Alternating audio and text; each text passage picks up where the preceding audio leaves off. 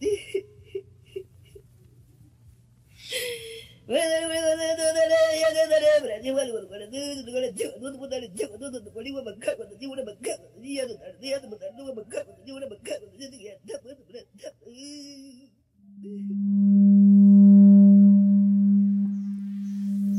Mirinagói, no Marcelo Coguiepa.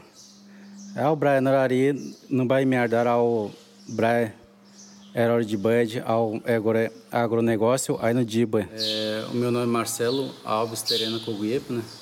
Atualmente eu estou exercendo a função de cacique na, da comunidade. E a nossa reserva Tadarimana fica é, no município de Rondonópolis, a 45 quilômetros né, da cidade de Rondonópolis. De que dia para onde boa pegada gudia, mas no agronegócio nós não pegar pai.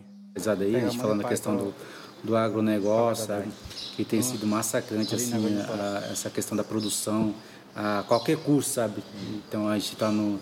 A gente percebe que a política do governo federal tem sido nesse sentido né, de fragmentar ainda mais né, as instituições que, que é, daria o suporte para os indígenas. Primeiramente, bom dia a todos né, que estejam ouvindo, que possam me ouvir. Ou boa tarde boa noite, não sei que hora que vão ver esse áudio. Então, meu nome é Antônio de Ocuria Tchereu, da etnia Boé. Então eu atualmente atuo na minha comunidade, na aldeia Tudarimana é, como educador, né? Porque há uma diferença muito grande entre educador e um professor, né? Então eu, eu escolhi ser educador. Aqui são cerca de 620 moradores e nossa extensão territorial ele é de 9.700 é, hectares, né? Eu acho que é a segunda menor reserva bororo que existe na, na reserva, né?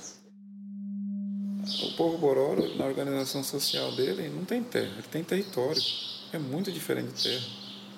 Então, nosso território vinha do médio Goiás até na Bolívia. Quem entrasse aí, seja não índio ou índio, quem entrasse, nós guerreávamos. Onde tinha pesca, abundância, é, os borodos paravam, né? E migrava ali, depois ia outra para quando acabava, né? A alimentação ali, eles iam para outra região onde tinha mais fruta, né? tinha mais facilidade de, de conseguir o alimento, né? Parece que no lugar que você cresce, que você se conhece como pessoa, parece que é o melhor lugar do mundo, né? Apesar de não ser para os outros, mas para você. Eu procuro registrar bastante, né? Porque tem que materializar isso aí. Eu não sei o que vai acontecer, mas algum dia o meu bisneto, o trineto, décimo neto vai poder ver algum registro. Para eles saberem de onde veio a raiz dele, de onde ele veio, que povo ele veio, como que era. Porque eu não sei até onde a gente vai resistir. É muito doloroso, triste, mas a gente sabe que um dia vai acabar isso aqui. A maioria das pessoas que chega aqui vê esses, esses matinhos aí que sobrou e tal. Aí fala, nossa, professor Antônio, mas vocês são preguiçosos demais, né? Bom, aqui dá de virar uma agroindústria aqui, dá para criar peixe, desmata aquele lá, quebra esse barranco aqui, cerca esse corvo, faz um tanque de peixe, fica passando fome aí, rapaz. Não sei o que, aqui dá uma horta, essa cabeceira aqui dá para explorar essa água nascente aqui. Só que é a ótica dele, eu nem escuto, né? A ótica dele. É uma riqueza dele, né? Ele vê. Então são choques de, de, de olhares, são choques de, de visão, são choques de cosmologia. Eu sempre digo assim que é, essa ganância que tem acontecido assim por, por não indígenas assim, de, de querer é, produzir, querer é, aumentar a produção a qualquer custo, ela é muito é, genocida mesmo, sabe? Às vezes fica um pouco estressado, né? Cara, meu boleto tá vencendo, e agora e tal? Tem outro boleto vencendo, tem que pagar minha energia, tem que pagar minha internet. Então naquela época não tinha isso. A gente era feliz. Assim, não preocupava né, com essas coisas.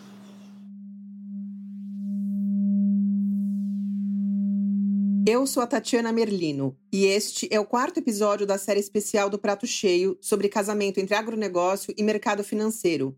Serão cinco no total. Hoje a gente fala sobre a guerra cultural do agronegócio. Se você não escutou os anteriores, a gente recomenda dar um passinho para trás e voltar lá, porque a real é que esses episódios funcionam bem no conjunto. Se vale seu tempo? Bom, a gente está falando sobre um momento chave da história do Brasil, então com certeza vale. Eu sou o João Pérez. Tati, acho que é bacana falar para o pessoal que a gente no começo se dividiu para fazer duas investigações diferentes. Uma sobre o casamento entre agronegócio e mercado financeiro, e a outra sobre a guerra cultural que o agronegócio promove. Mas logo ficou claro que uma coisa depende da outra. Sem uma campanha de desinformação, as pessoas não aceitariam um modelo econômico que destrói nossas florestas, que dificulta a produção de alimentos, que esgota e polui a água.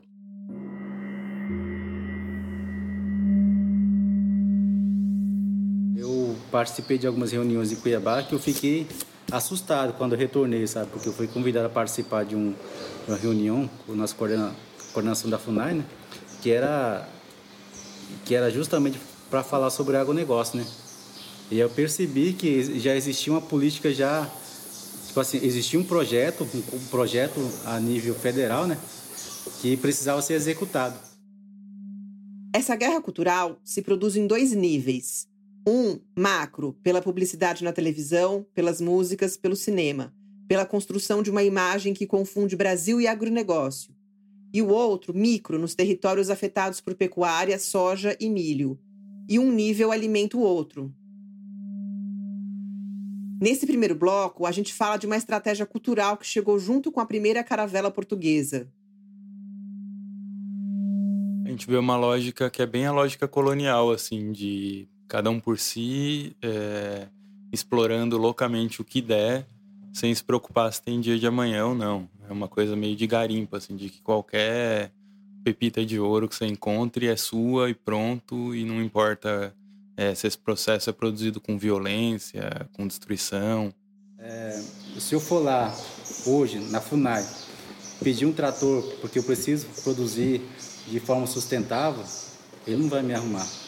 Agora, se eu for lá dizer assim que eu, eu quero é, é, produzir em grande escala, sabe, plantar em 10 mil hectares, é, parece que é imediato. Por que, que hoje o interesse é adentrar nas reservas indígenas? Porque já, já não tem mais espaço para onde produzir, já não tem mais, né? Então, vamos para a reserva indígena, vamos entrar lá, vamos... É que... O Brasil tem 117 milhões de hectares de terras indígenas. Elas são a última fronteira de vegetação nativa do Cerrado e da Amazônia. Somando, é quase igual à área do Pará.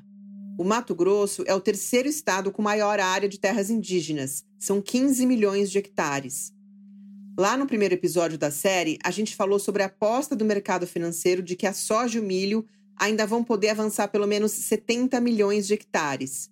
Bom, as terras indígenas correspondem a 14% do território brasileiro. Tem toda uma organização social nossa, né, dos clãs, dos subclãs, dos dois grandes clãs do norte e do sul. E dentro dos dois grandes clãs tem os subclãs. Então... Esse é o Antônio, os Bororo têm 7 mil anos de história e uma organização social extremamente complexa. Bororo, na verdade, é um nome que o branco deu. O original é Boé. Bororo é a praça central de qualquer aldeia do povo Boé. A área é dividida exatamente ao meio. Então tem essa linha imaginária, né? Quando o sol nasce e põe. Então aí, aí tem a nossa casa sagrada no meio da aldeia, né? Que é o Baíto, né? Vocês viram ali o Baíto. Toda a vida se organiza a partir de norte e sul, a partir dos clãs. As pinturas nossas específicas de acordo com cada subclã. Então eu não posso usar qualquer pintura. Deus me fez assim, me deu o que eu tenho para me usar. E é bonito. Na minha cultura, quem tem a obrigação de cuidar da criança são os tios maternos. Porque eu sou só o pai da criança, eu nem sou, eu nem sou o parente dela. Porque eu sou do clã do norte, eu casei no sul. E a nossa organização é matrilinear. O padrinho vai ser seu irmão mais velho ou alguém mais velho da sua família. E então ele vai fazer a dança de, de, de batizado, né? E no outro dia que ele vai dar o nome, né? Aí ele vai pegar a criança, vai virar o rosto dela para onde o sol nasce, né? Ele vai ficar virando, ele vai ficar virado para cá e a criança para o leste. E o horário é a hora que o sol está quase que subindo, né? Então ele vai apresentar aquele novo bororo para o sol, né? Para o Mary. E aí ele vai gritar o nome da criança pra, com a, toda a força que ele tiver, né? Para que todo mundo ouça. Que é a floresta. Você talvez tenha notado que a voz do Antônio está cansada. Ele de fato estava muito cansado. No dia anterior, uma criança de dois anos tinha morrido de leucemia. Os Bororo estavam muito abalados. A tradição prevê que a criança seja enterrada antes do sol nascer. E a gente acredita na vida após a morte. Né? Então a gente faz essa, esse funeral, esse processo todo, preparando ele né, para os espíritos de lá, para as pessoas de lá receber ele e ele aceitar esse processo. Né? Então ele está lá e nem está aqui. Então tem todos os cantos, tem as danças, tem as oferendas que a gente leva para casa sagrada para o baito, porque é, a gente acredita que se a gente não, não, não, tem essas oferendas, ele vai ficar do outro lado olhando os outros comer, entendeu? E ele não tem. Então é ruim para ele. Muitos rituais são invocação de espírito mesmo, são invocação dos sagrados, assim, para tentar conduzir essas pessoas, né? a gente ficou muito equado. Então, assim, muitos animais ficou fora da nossa reserva, que, que servia de alimento. Né? Muitos peixes ficou fora da nossa reserva, que servia do nosso alimento. Principalmente peixe, né? porque o, o prato principal do povo boé, bororo, é peixe. E aí, o que, que aconteceu? Começaram a desmatar tudo, os rivos é açoriano, então hoje se a gente for viver de uns pratos principal nosso, não morre de fome. Então se não tem essa pesca, né, não tem esse ritual, os nossos antepassados, nossos espíritos dos nossos antepassados, eles ficam abandonados, sabe? E aí é onde vem, pode vir assim castigo para nossa comunidade, né? tempos ruins, sabe? É, mortes, sabe? É, conflitos é, dentro da comunidade, porque houve um desequilíbrio, sabe, espiritual. A organização Borora é muito perfeita, ela é muito bem ajustada, bem refinada.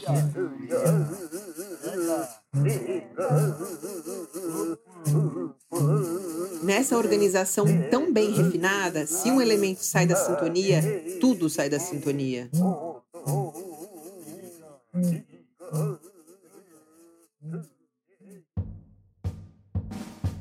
Tudo bem? Aqui é a Amanda. Tô passando para te apresentar a Sementeira, o programa de associados do Joio. É o melhor jeito para você apoiar ainda mais tudo que a gente faz por aqui. Tem vários planos diferentes que começam a partir de 10 reais por mês. E além de garantir que a gente continue produzindo conteúdo por muito tempo, você tem várias outras vantagens, como descontos em livros, produtos de parceiros, brindes personalizados e ainda participa de sorteios. Se você quiser e puder, claro, ajudar essas sementinhas a germinarem, tá tudo bem explicadinho no nosso site. Acesse lá, joiotrigo.com.br barra contribua.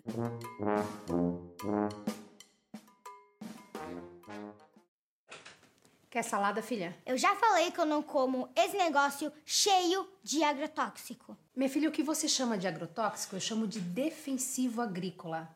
É remédio para as plantações. O discurso do agronegócio não só distorce a nossa percepção sobre a realidade. Esse discurso produz a realidade, molda a realidade. Pegar o quê? Você sabe quantas pessoas no mundo a agricultura brasileira alimenta? Talvez você tenha visto esse vídeo feito pelo canal Hipócritas, que se apresenta como um veículo de mídia que tem como missão expor e denunciar a hipocrisia. Veja só, a hipocrisia agora é objeto de denúncia. Ai, sei lá. Um bilhão de pessoas. É sério? Uhum. Nesse vídeo, uma família está sentada à mesa e é o pai, o provedor, quem conduz o sermão sobre a filha mimada, que reclamou que não ia comer alimento com agrotóxico. E é graças aos defensivos agrícolas não agrotóxicos que um bilhão de pessoas pode comer ó, isso aqui em vez disso. CNA apresenta Time Agro Brasil. Eu passei a maior parte da vida dentro do campo. Hoje, a minha maior alegria. É Nesse bloco, a gente conversa sobre as agromentiras, uma parte fundamental da guerra cultural do agro. A gente falou lá no primeiro episódio da série que esse setor nutre um ressentimento. Eles se acham desprezados, têm uma paranoia de que são maltratados mesmo recebendo 250 bilhões de reais por ano. Então, com base nisso, eles decidiram que as pessoas na cidade são ingratas, que elas precisam saber que a roupa que vestem, que o alimento que comem, nada disso seria possível sem o agronegócio. Até a camisa que a gente veste. Somos campeões em produção e preservação ambiental.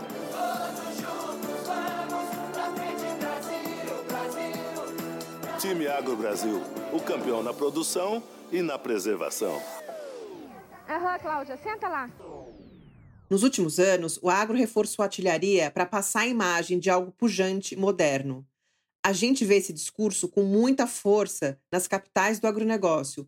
Os outdoors, as fazendas, tudo martela a mensagem de uma agricultura de alta precisão, equipamentos de alta tecnologia, um futuro brilhante. A gente conversou sobre isso com a Ana Manuela Chan. Ela é autora do livro Agronegócio e Indústria Cultural, da editora Expressão Popular. No livro, ela mostra o esforço do agro para forjar essa imagem moderna. Mas o que acontecia é que as pessoas continuavam vendo o campo como um lugar do atraso, né? O latifúndio, o latifundiário bota suja. E era necessário atualizar essa imagem para algo moderno, algo bem sucedido. É, e uma imagem de progresso é, que se apresentasse perante a sociedade sem, é, sem nenhuma das consequências é, desse modelo, né? Tem um elemento muito sofisticado na guerra cultural do agronegócio. As pessoas discutem o agro é tech e também gostam de falar do agro é pop. Mas pouca gente para para discutir que agro é tudo. É, me parece que as guerras culturais de hoje, na situação que a gente vive com esse desgoverno Bolsonaro é, e, e, tudo que gira em torno dele, né? Essas guerras implicam sempre a criação desse inimigo, alguma coisa a se combater. Mas no caso do agronegócio, a estratégia foi e até hoje é o contrário, né? É, é, é de negar que exista qualquer coisa além do agronegócio. A campanha Agro é Pop foi lançada pela Globo em agosto de 2016, no mesmo momento em que o agronegócio fechou posição a favor de Michel Temer e selou o fim do governo Dilma. Mas a ideia não é dizer nós somos melhores que a agricultura familiar, nós somos melhores que a reforma agrária ou que os movimentos sociais. Na mensagem deles não há essa polarização. Antes, pelo contrário, tudo faz parte do agronegócio. Existe uma mensagem clara: agronegocie-se ou morra. Tá na Globo. É uma grande hipocrisia falar que o agronegócio produz alface. E essa, para mim, é a mentira mor. A mentira de que o Brasil alimenta um bilhão de pessoas. É como se Deus tivesse convocado o país a cumprir a nobre missão de alimentar o planeta. Terras indígenas, florestas, pequenos agricultores, todos devem ser removidos para que o país possa executar seu ideal. A gente decidiu checar essa informação e a gente descobriu que não é verdade. O Brasil não alimenta um bilhão de pessoas. Um dos estudos fala, na verdade, em 800 milhões de pessoas. Foi feito por pesquisadores da Embrapa. Basicamente, como o Brasil produz cerca de 10% da soja, do milho e da carne bovina mundiais, os pesquisadores simplesmente concluíram que o agro brasileiro alimenta 10% da população do mundo. A gente está falando de uma máquina de propaganda. A máquina de propaganda do agronegócio foi nutrida durante vários governos, e especialmente a partir do governo Lula. Mas aí encontrou a máquina de propaganda bolsonarista e fez o casamento dos sonhos, ou dos pesadelos, né? Todas essas forças políticas e econômicas sacaram que a maioria das pessoas não vai se preocupar se a informação está correta. Basta afirmar, afirmar e afirmar até que se torne um fato consumado. Foram decisões lá atrás onde o Brasil resolveu deixar de ser um importador líquido de alimentos para ser um grande produtor e exportador. Esse é outro elemento importante da batalha discursiva do agronegócio. Vender a ideia de que a fome e a inflação do passado eram causadas pela falta de alimentos. E que, graças ao agronegócio, é que agora não só deixamos de importar, como passamos a exportar comida. A gente olhou todos os dados do Ministério da Fazenda dos anos 60, 70 e 80 e a gente não viu nada que indique que o Brasil era um grande importador de alimentos. Pelo contrário, a gente exportava mais carnes e frutas do que importava. O único alimento importado em grande quantidade era o trigo, e isso até hoje não mudou. Essa é a história do reino de Agros. Conta uma lenda que há muitas décadas existia um reino chamado Agros. Era um lugar com muitas riquezas naturais e que, de tão extenso, não dava para ver aonde começava e nem aonde terminava. Esse vídeo foi divulgado em 2021 como parte de uma campanha financiada pelas maiores associações do agronegócio. Tem muitas camadas, então vamos com calma. O reino de Agros tinha um bom rei chamado Amós. O vídeo conta a história de um rei que sonhou que várias partes do seu corpo estavam brigando entre si. Com a ajuda de um mago, ele conseguiu interpretar o sonho. Cada parte do corpo era uma cadeia produtiva: arroz, feijão, batata.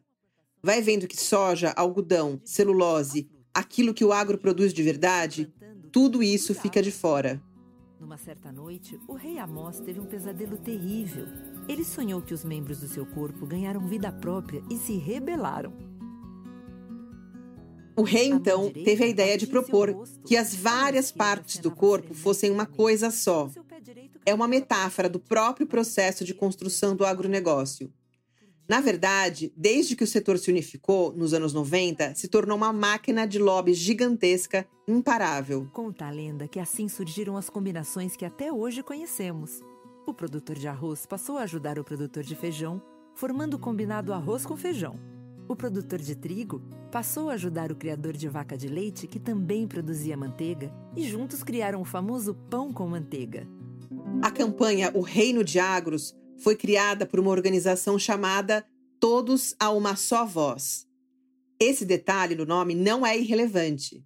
A máquina de propaganda do agro age a uma só voz e não permite vozes contrárias. Os responsáveis pela campanha dizem que as crianças não sabem de onde vêm os alimentos e, por isso, os vídeos devem ser usados em sala de aula. Se depender desses vídeos, as crianças vão continuar sem saber.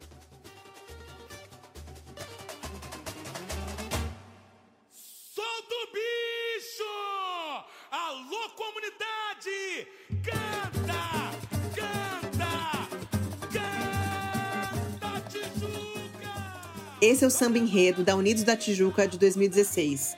O tema é insólito. A escola resolveu homenagear Sorriso, a capital oficial do agronegócio. E por que, uma escola de samba do Rio de Janeiro prestaria homenagem para uma cidade distante do interior do Mato Grosso? Bom, talvez porque duas corporações, Nestlé e Singenta, decidiram bancar a festa. O levantamento da Ana Manuela Chan mostra que cada uma teve quase um milhão de reais em renúncia fiscal. Sim, a famosa e comunista Lei Rouanet foi usada por Monsanto, Bung, Cargill, JBS e companhia para a realização de shows, peças de teatro, exibições de filmes. A Ana Manuela chama atenção para o fato de que nas últimas décadas o poder público deixou uma enorme lacuna de promoção de cultura, especialmente em cidades menores. As corporações do agro souberam usar muito bem essa lacuna para se aproximar das comunidades em que causam estragos.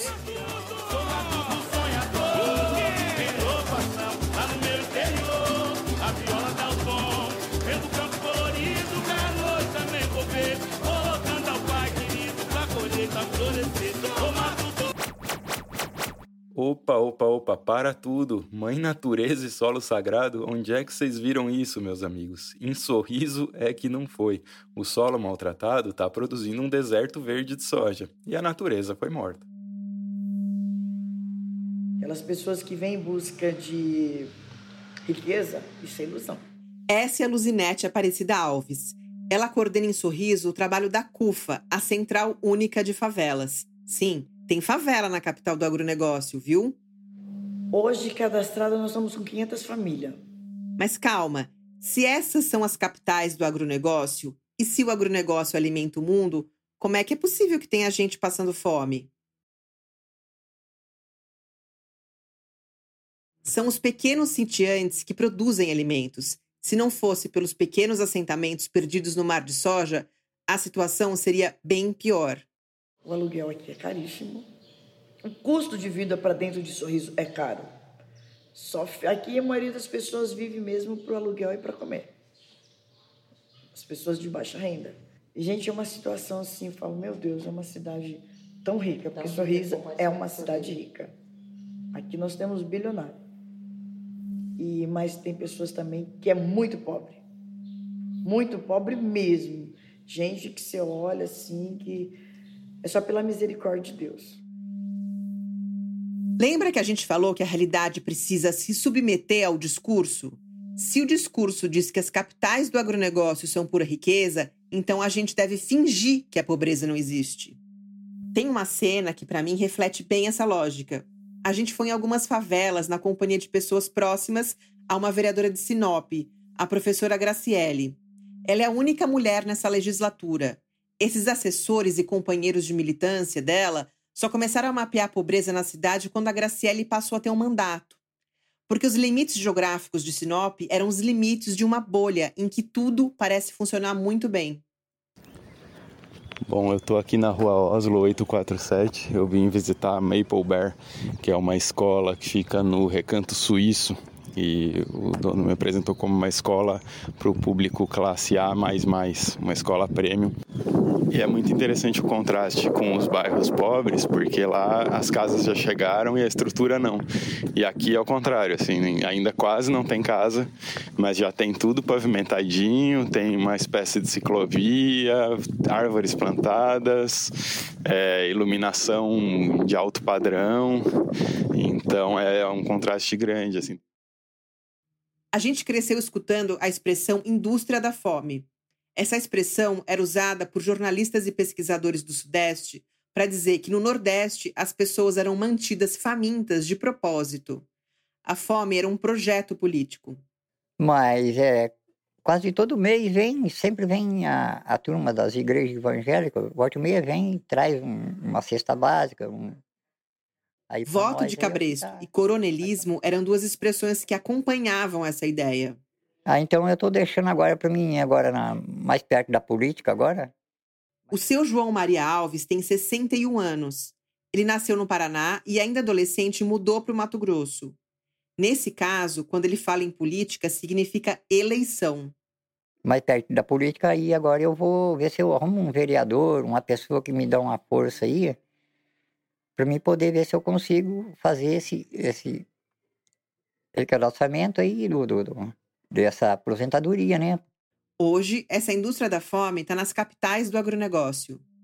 A gente conversou sobre pobreza com dezenas de pessoas em Sinop e Sorriso, e só uma mencionou a necessidade de criar emprego e renda, ou seja, de políticas públicas.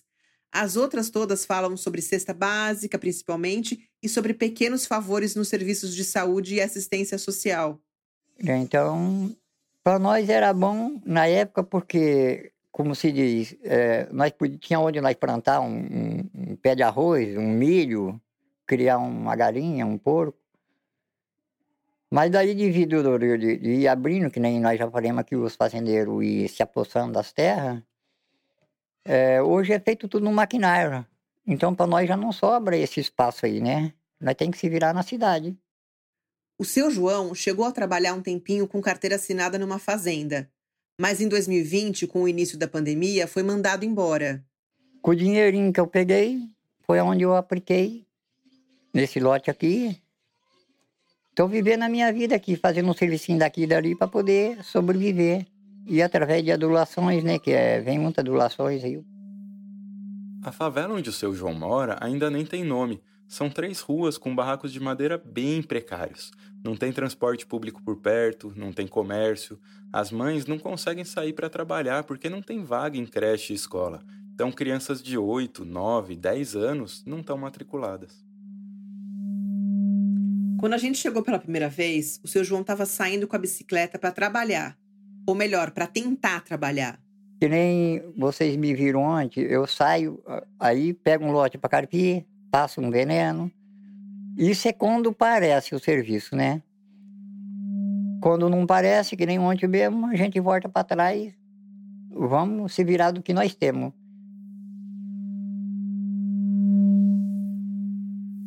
O discurso de que o agro é a indústria riqueza do Brasil produz ações, produz práticas.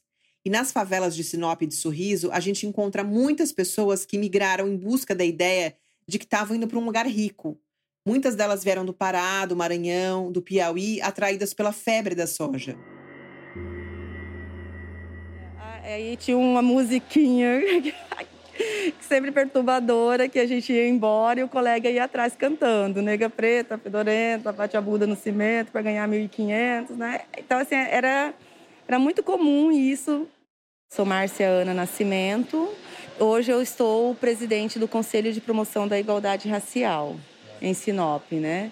E aí eu lembro que na rua que eu passava para chegar em casa, sempre tinha algum, eu não lembro se era um adolescente, quem que era, mas eu sempre eu lembro que eu passava, ele começava a cantar uma música, é negra do cabelo duro, que não gosta de pentear. Ele sabia o horário que eu ia passar e ele estava lá para cantar a música. Na época, Márcia nem tinha percepção de que aquilo se tratava de racismo. Foi só adulta que ela e outras pessoas começaram a se dar conta de como naquelas cidades o racismo era e é um elemento central do discurso. No censo de 2010, pretos e pardos são a maioria em Sinop, e essa informação deixou a gente muito surpreso. Nos nomes das ruas, nos monumentos, nos espaços oficiais, essa presença do negro é completamente apagada. A gente conheceu a Marcinha numa situação que é bem emblemática desse processo. Mas compreendeu que o mundo, se tentar, nunca faz mal. E eu sou a voz da resistência preta, eu sou. Quem vai empretar minha bandeira, eu sou. E ninguém isso vai mudar.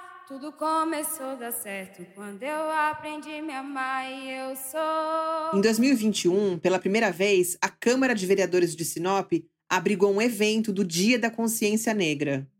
Não me venha falar que eu sou racista por causa que eu não apoio isso. Esse é o presidente da Câmara, Enio Volksweis, explicando por que, que rejeitou o convite. Ele fez questão de discursar em plenário. Eu acho que ninguém pode se vitimizar pela cor da sua pele. A cor da pele não dá dignidade a ninguém. Não vamos usar a cor da nossa pele e se aproveitar disso. Isso é racismo. Todos os vereadores foram convidados depois da repercussão negativa da fala, o presidente da Câmara deu uma passadinha para falar um oi. Mas só um oi. E foi o único. Poucos dias antes, praticamente todos os vereadores foram à inauguração de um shopping. Quando eu entrei na Câmara de Vereadores de Sinop, eu dei de cara com um painel de pinturas que homenageia os desbravadores da cidade e fala assim: Sinop, símbolo de fé, patriotismo e trabalho. A pintura coloca lá no alto dois homens, dois homens brancos.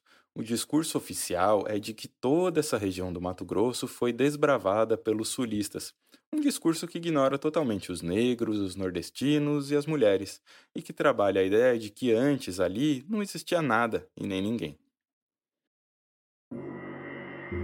A Câmara dos Vereadores é um lugar sui generis na promoção desse discurso em 2020, os parlamentares ficaram irritados com o grafite feito em Sinop e que promovia a imagem da ativista ambiental Greta Thunberg. Aí vem jogar na sociedade de Sinop uma gravura daquela moça que criticou o Brasil, que criticou o governo do Brasil, que criticou a todos nós. A, creti a cretina, como é que é o nome dela? A Greta, né? Eu errei aqui, me desculpe. A Greta você vai ver que o nível do debate é sempre muito alto. E aqui é uma região de agronegócio, aqui é uma região de pessoas que, mesmo no agronegócio, não destrói, porque só é desmatado aqui, como a lei diz, os 20%. Se passar dos 20%, vai para a cadeia. Quem faz o agronegócio aqui está cumprindo a lei, está cumprindo com a responsabilidade, mas fomos, não o agronegócio, mas a sociedade sinopense bombardeada pela falta de respeito. Vereador Edivaldo, o satélite tem uma opinião diferente do senhor sobre desmatamento, tá? Nós vamos pintar sobre aquilo ali o que de fato interessa para a nossa região. E eu falei para ele: se não pintar, nós vamos arrancar o reboco do viaduto. Então, criaram uma lei anti-Greta. Sim, uma lei anti-Greta que proíbe que pessoas de fora de Sinop sejam homenageadas em nomes de ruas ou em obras de arte colocadas em lugares públicos. Projeto Decreto Legislativo 028, autoria do vereador Ademir de Bortoli, concedendo a, comi, a comenda colonizador Enio Pepínio ao excelentíssimo senhor Jair Messias Bolsonaro. Epa, mas não estava proibido homenagear, não? Enquanto Deus quiser, esse homem vai continuar comandando a nossa nação com punhos de ferro, porque é isso que nós precisamos. Não tenhamos aí a fama de corrupção, de corruptos fora desse país não vender tudo, não vender tudo, igual aquele quatro dedos que ficou preso e deveria estar atrás das grades até hoje. Quem ataca esse presidente é quem quer a aprovação do incesto. Quem ataca esse presidente é quem quer a liberação de drogas. Quem ataca esse presidente é quem quer matar uma criança no ventre da mãe e quer a liberação através da lei do aborto nesse país. Criadas na ditadura, as capitais do agronegócio estavam só à espera de um presidente como Bolsonaro. Aquilo que não encaixa na minha realidade, na minha verdade, eu destruo, porque não existe, porque não pode existir. Em agosto de 2021, os vereadores de novo ficaram revoltados. Dessa vez, a vereadora Graciele tinha convidado uma professora da Federal de Mato Grosso, chamada Lélica Lacerda, para uma audiência pública. por um homem negro, sindicalista, eu sou uma mulher lésbica vindo aqui em Sinop trazer um outro ponto de vista da história. E o caminho para cá, eu fiquei bastante desconcertada de ver como que os homens brancos conseguem ser absolutamente incompetentes e não ter autocrítica nenhuma sobre eles, né? A elite branca, capitalista, olha para os povos indígenas, olha para o povo negro e os tem como bárbaros. A reação veio a galope, com o perdão da expressão. O Sindicato Rural de Sinop emitiu uma nota de repúdio e na sessão seguinte, todos os vereadores atacaram as falas da professora, chegando a pedir que ela fosse exonerada. Pedir perdão para a raça branca, a qual foi discriminada em cima desse plenário. Esse é o vereador Celcinho do Sopão. Só um parêntese, ele tem esse nome porque todos os sábados promove uma sopa num bairro pobre da cidade. E vai ser mostrado para a sociedade.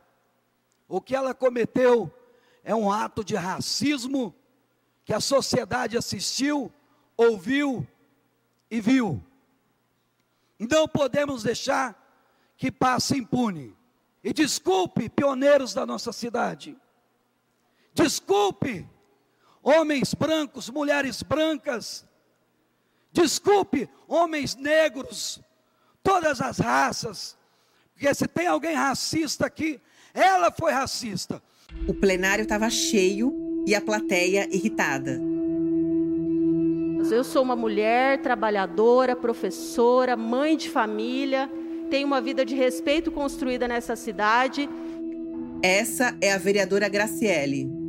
Uma história também de construção dessa cidade, uma família pioneira também nessa cidade. Só que o nome dos meus pais não está entre os nomes dos pioneiros. Tem uma razão para isso, mas eu acho que eu não preciso explicar isso para vocês. De qualquer forma,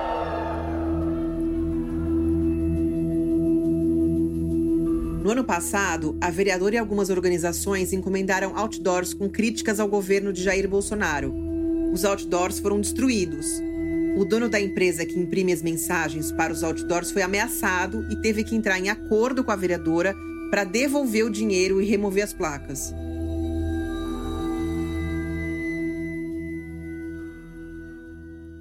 Oi, aqui é Amanda de novo.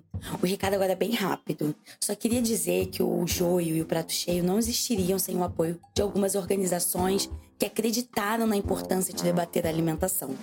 O Instituto Ibirapitanga, o Instituto Brasileiro de Defesa do Consumidor, a ACT Promoção da Saúde, a FIAM Brasil e a Fundação Heinrich Boll.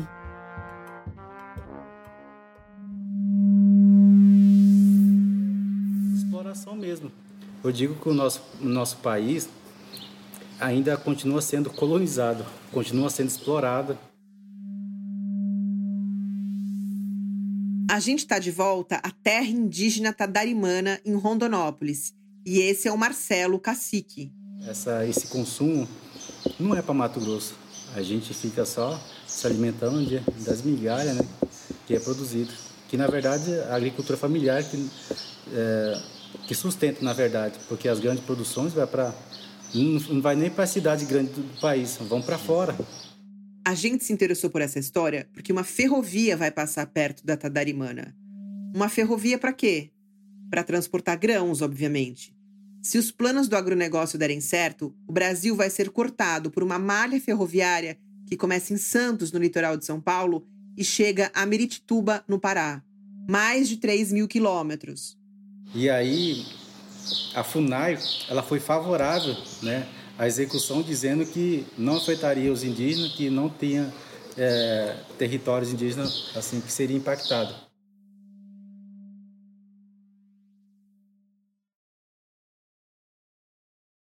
Bom dia, doutor Rodrigo. Bom dia, Cristiano. É... No dia seguinte ao nosso encontro, o Marcelo teve uma reunião com o Ministério Público Federal. Eu liguei para o procurador Rodrigo Pessoa para saber o resultado dessa reunião. Bom, eu vou contextualizar como que o problema, a questão chegou no Ministério Público Federal. O IFAM, órgão federal que cuida do patrimônio histórico e artístico, acionou o Ministério Público. Porque no traçado previsto para a ferrovia, há inúmeros sítios arqueológicos cadastrados, homologados no IFAM, mas tá, há também outro número grande de sítios arqueológicos de que se tem conhecimento, mas que ainda não estão cadastrados e homologados no IFAM. A partir daí começaram a surgir informações e muito desencontradas, porque até então nós não sabíamos quem era o órgão licenciador, de quem era esse empreendimento, né? E a que título esse empreendimento estava sendo feito? A ferrovia é da Rumo, a mesma que tem o maior terminal de grãos do mundo. Que ele estava sendo levado a toque de caixa. O Rodrigo notou que o passo estava acelerado demais. No entendimento do Ministério Público Federal, um certo descaso dos órgãos federais, né? especialmente a FUNAI.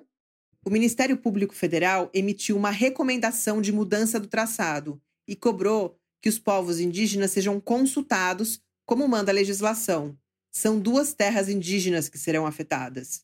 A Tadarimana e a Tereza Cristina.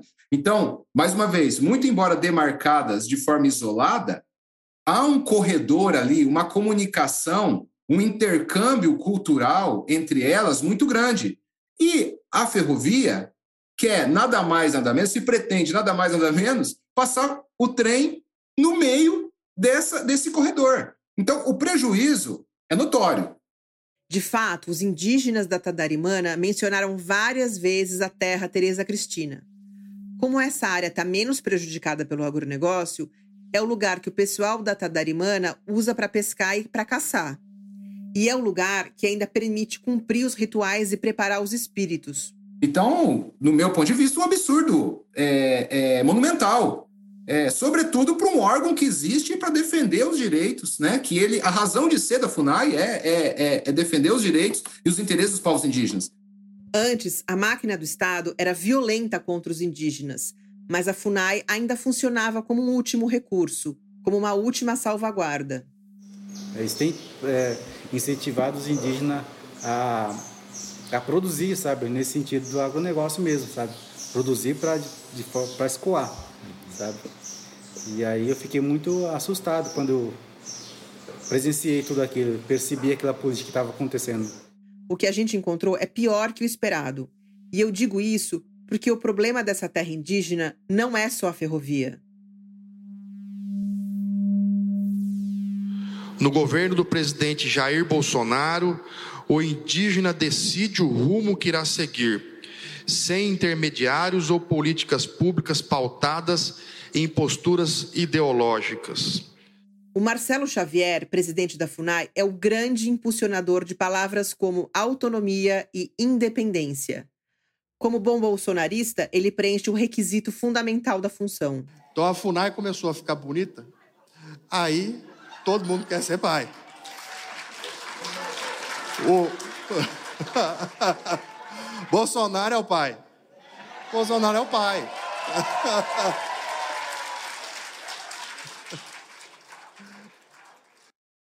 Além de bom bajulador, o Marcelo Xavier é bom de serviço.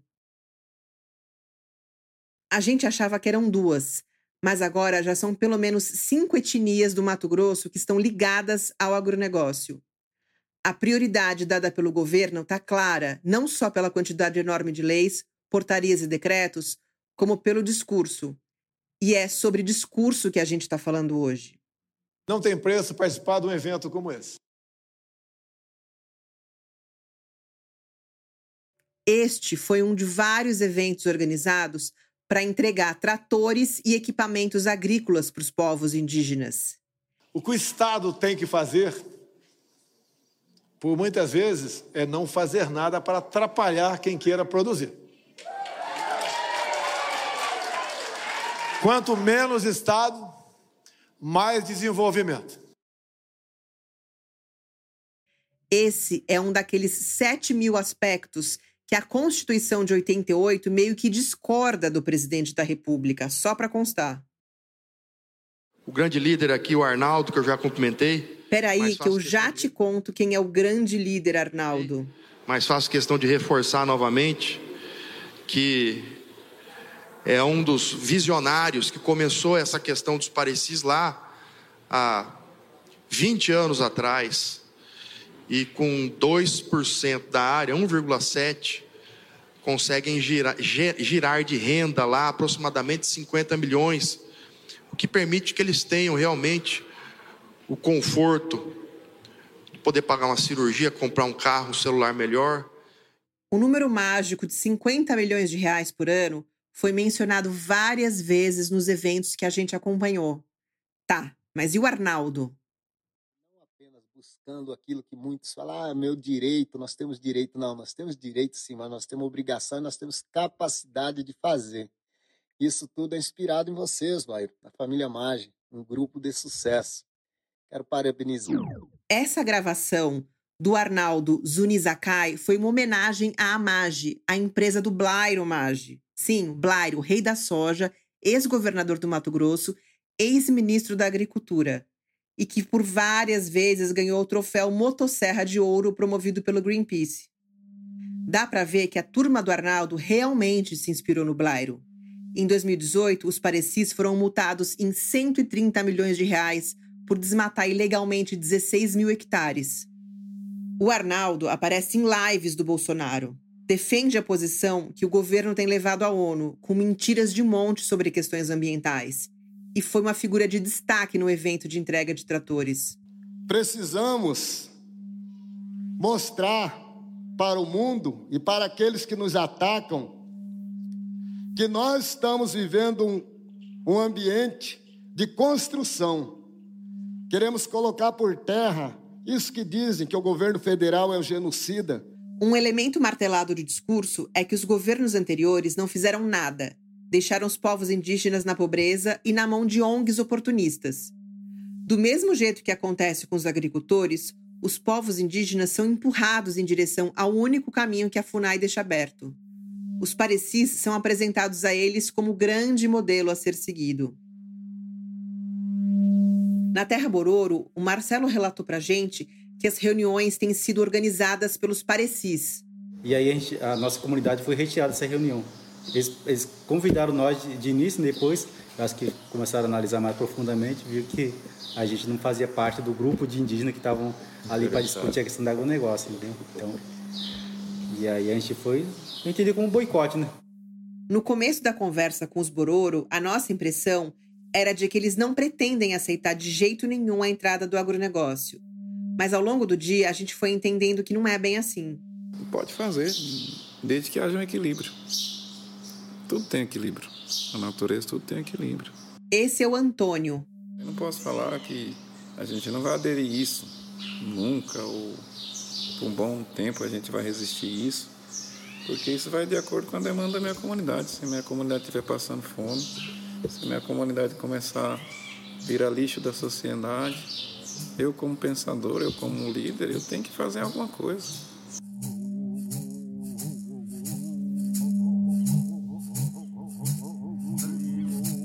Os Bororo e outros povos indígenas estão muito cansados, abandonados, enfraquecidos. Numa carta que enviaram para o Ministério Público Federal para falar sobre a ferrovia, os Bororo lembram que todo o território do Mato Grosso era deles e que levou mais de 100 anos para eles serem derrotados. Agora, eles estão no meio de outra guerra, produzida com muita violência e com muita retórica.